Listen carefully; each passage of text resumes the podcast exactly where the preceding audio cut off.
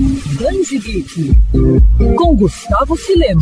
O silêncio vale mais que mil palavras. Você com certeza já ouviu essa frase, até mesmo na forma de conselho. Agora, uma história em quadrinhos sem balões não é algo que se vê todo dia. Talvez você não esteja entendendo nada, mas eu quis fazer esse paralelo para mostrar como uma HQ que não tem nenhum balão de fala ou de pensamento, muito menos recordatórios, tem muito o que dizer. Com roteiro de Wilfried Lupano e arte de Gregory Panaccione, Um Oceano de Amor traz a história do casal Monsieur e Madame. Todas as manhãs, Monsieur vai pescar na costa da Bretanha, na França, até o dia que ele é pego de surpresa por um navio fábrica assustador. E apesar de todos o darem como morto, Madame está convencida que o marido está vivo. Este é o início de uma perigosa travessia. Ao longo de 224 páginas, Lupano e Panaccione conseguem abordar amor, humor, aventura e até mesmo cutucar a pesca predatória e ataques ao meio ambiente sem utilizarem nenhuma palavra, como o maestro John Cage fez em 1952 com a peça 433 Em um Oceano de Amor. Os autores também criam uma narrativa composta de contornos inesperados e de provocações ao leitor. Tudo isso na base do silêncio. A graphic novel premiada na França e indicada ao Eisner, o Oscar dos quadrinhos, foi lançada aqui no Brasil pela editora Nemo.